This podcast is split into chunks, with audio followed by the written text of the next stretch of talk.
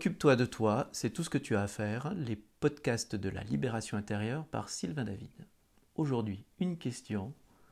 Travailler sur soi Lorsque nous nous engageons dans une démarche de développement personnel ou spirituel, il est assez fréquent d'être invité à opérer un travail sur soi.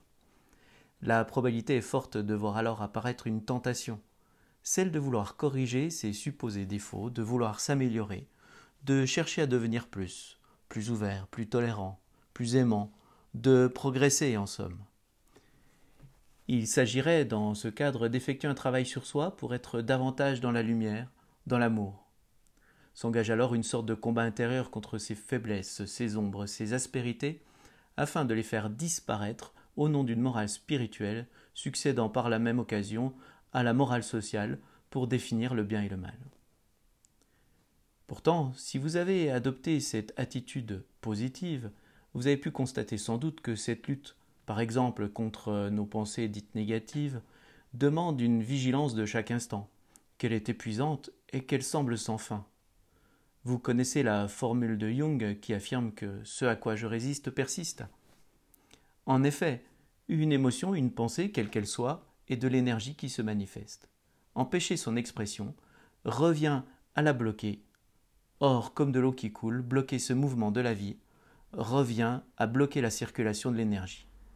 Et tout blocage crée un point de fixation, de crispation, qui ne fait qu'augmenter l'intensité de l'énergie qui s'accumule jusqu'au point de rupture, sous forme d'explosion ou d'implosion.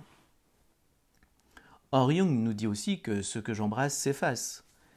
Et s'il s'agissait d'accompagner les mouvements de la vie Et s'il s'agissait de voir, d'identifier, de reconnaître et d'accueillir ce qui cherche à se manifester à travers nous, que cette manifestation nous soit agréable ou désagréable. Je vous invite à rester à distance d'une sorte de tyrannie de la perfection qui nous conduirait paradoxalement à faire preuve de violence, à vouloir réprimer, à éliminer des aspects de nous, être dans la séparation au nom de l'amour. Ce serait une posture assez étrange, vous ne trouvez pas? Accueillons au contraire la colère, la jalousie, la médisance, la possessivité, comme la générosité, la douceur, la tolérance, l'écoute, etc. Offrons un espace à toutes ces manifestations. Nous sommes humains, pleinement humains, et donc complets. Nous portons en nous tout autant la lumière que des ombres. Il nous est certes plus facile, plus confortable de nous tourner vers notre côté lumineux.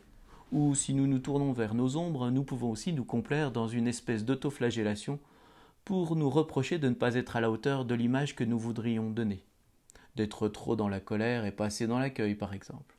Dans les deux cas, c'est de l'orgueil qui s'exprime. Et évidemment, il est à accueillir.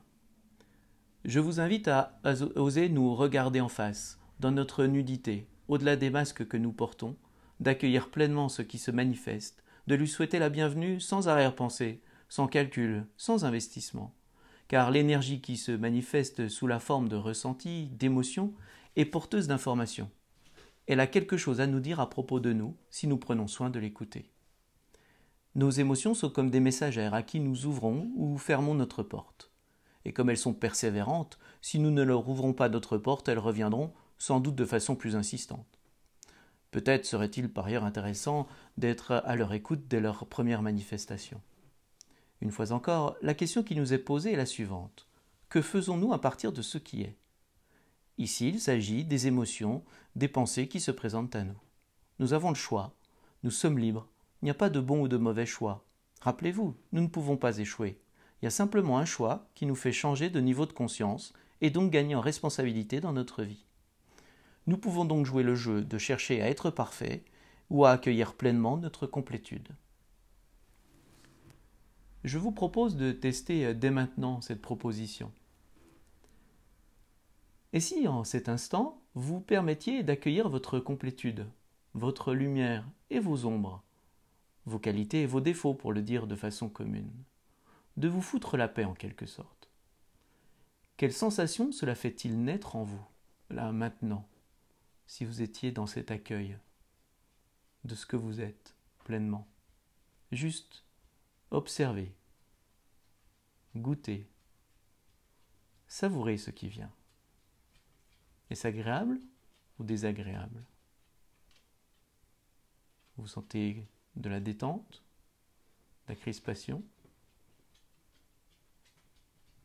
Et pour celles et ceux qui n'arriveraient pas à s'accueillir dans leur complétude, dans leur imperfection, qui n'arriveraient pas à se foutre la paix, quelle sensation naît en vous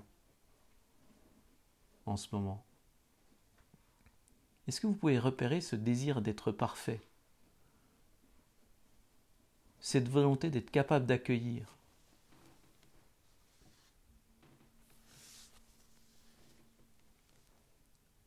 Pouvez-vous vous accueillir finalement, y compris dans votre imperfection? Et si, là maintenant, vous déposiez les armes? Et si vous posiez un genou à terre? Et si vous lâchiez le combat pour la perfection? Et si vous vous rendiez, en quelque sorte?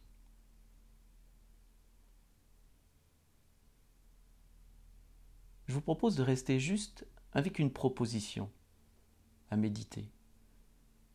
Une phrase. Cette phrase, c'est celle-ci.